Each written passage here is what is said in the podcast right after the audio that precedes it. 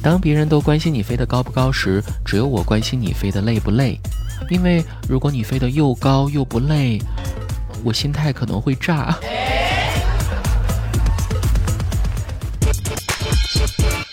Hello，大家好，欢迎您收听喜马拉雅去你的段子。很多人都喜欢扎堆儿，而我就不一样啦，我是喜欢扎你的主播子木。随着国内疫情的有效控制，现在很多的游乐场所都已经开放了。我一个朋友啊，最近去迪士尼玩，每个项目都有很多人排队，加之伏天到了，真的很让人窒息。队伍旁边的黄牛党们纷纷吆喝，跟他们买会员卡可以有特殊通道，不用排队，可以直接进去玩。我这朋友一听，真的不想等啊，就直接给了钱。于是呢，只见黄牛带着他去插队，直接走到最前面去。后面排队的人还骂他们，黄牛就帮忙。还口，果然高端的黄牛总是使用最朴素的方法。黄牛们还纷纷表示，如果我被打了，还要另外加钱哦。哎，感觉我好像找到了以后就业的方向啊！我骂人老厉害了。如果谈恋爱这件事情也能有黄牛帮忙走快捷通道，那该有多好啊！你们看，有的人拿着爱的号码排三年长队，还没叫上号；而有的人呢，一旦放出单身的消息，一个小时的私聊信息就能达到九十九加。果然，美女和帅哥都是自带黄牛属性的。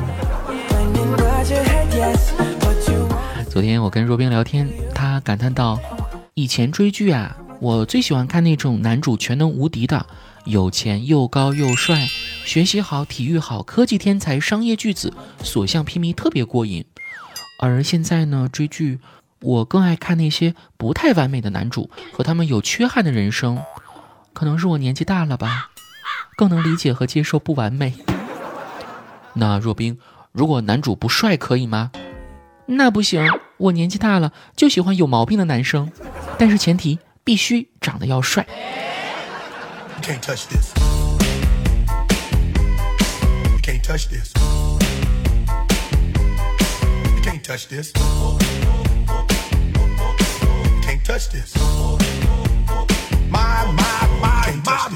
哎有的时候真的很羡慕那些长得好看的演员们，可以在舞台上哭，而普通人只能去厕所关门哭。那有人问子木，你在什么地方哭啊？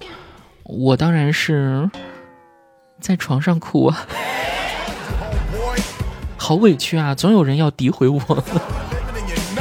不过我觉得别太理会人家背后怎么说你，因为那些真正比你强的人，他们根本就懒得提及你好吗？诋毁。本身就是一种仰望，像有些演员们总被网友吐槽戏路窄，那你行你上啊！比如陈道明，只能演帝王，演不了乞丐啊。当然也不是说陈道明演技不行。周冬雨适合演各种类型的飞机场啊，不是 各种类型的美少女。还有王耀庆、靳东，反正怎么演都是戏里最有钱的那个，霸道总裁、专业户，对吧？他们这个长相，如果演穷人的话，没人信啊。再提名一个张含韵，注意，是张雨欣、张馨予、张雨欣、张含韵、张含韵、张韶涵、张歆艺、张艺兴、张雨绮、张嘉译的那个张含韵。他硬汉风，声音也很有特色。那声音一出来，根本演不了柔弱书生啊。呃，说了半天，是不是还没有反应过来？我说的究竟是哪一位？中国机长。来，我们先休息片刻，然后再来关注一下几位朋友的留言内容。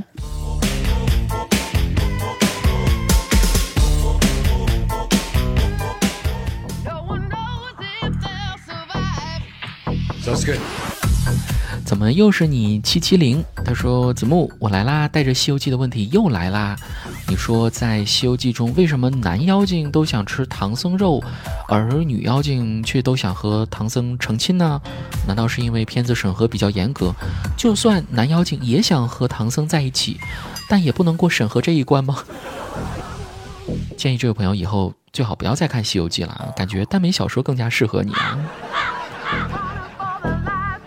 为什么男妖精都想吃唐僧肉，而女妖精却想和唐僧成亲呢？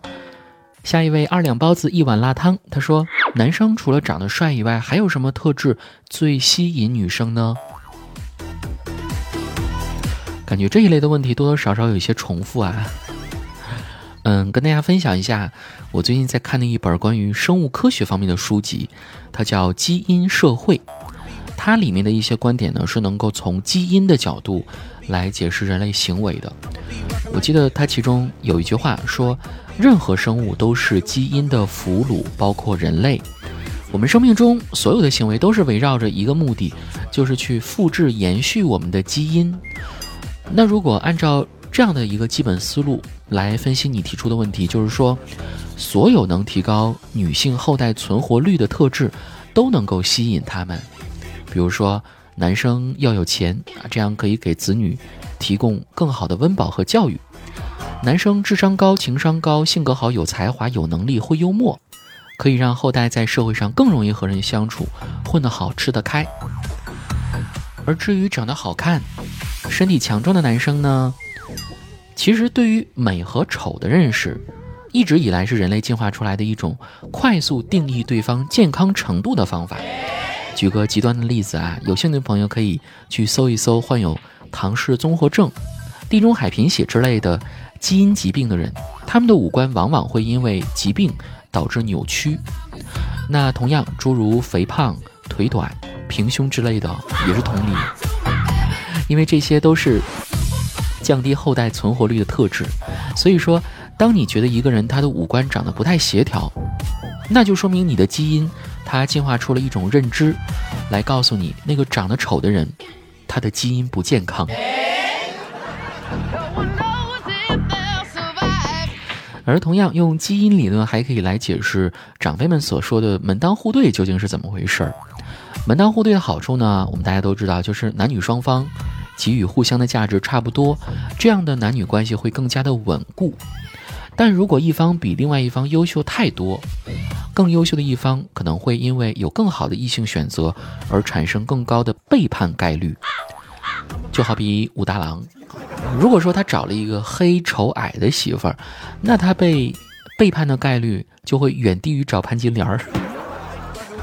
虽然说和黑矮丑的媳妇儿生的小孩没有和潘金莲儿生的优质，但至少不会被潘金莲背叛，甚至被毒死的风险啊。所以说，回到现在的男女关系，无论是相亲、一见钟情，还是日久生情，当你遇到一个能最大化帮助你延续基因的异性时，你就会有展示你也能够最大化帮助他延续基因的欲望。比如说，你会秀你的好身材，秀你的工资、房车、房产，秀你的幽默感和才华之类的。当然了，如果这些物质和品质你都没有的话，那你就只能秀你对他的好、道德高尚、感情专一了。这种人俗称老实人，而这种展示自己的欲望，才叫做爱情。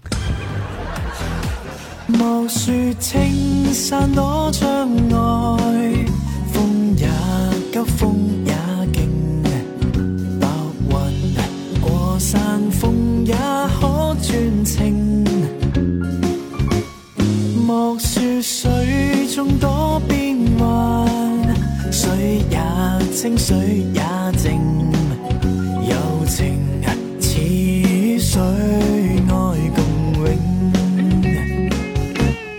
未怕江风吹散了，热爱万水千山总是情，聚散也有天注定。不愿明但求有山水共作证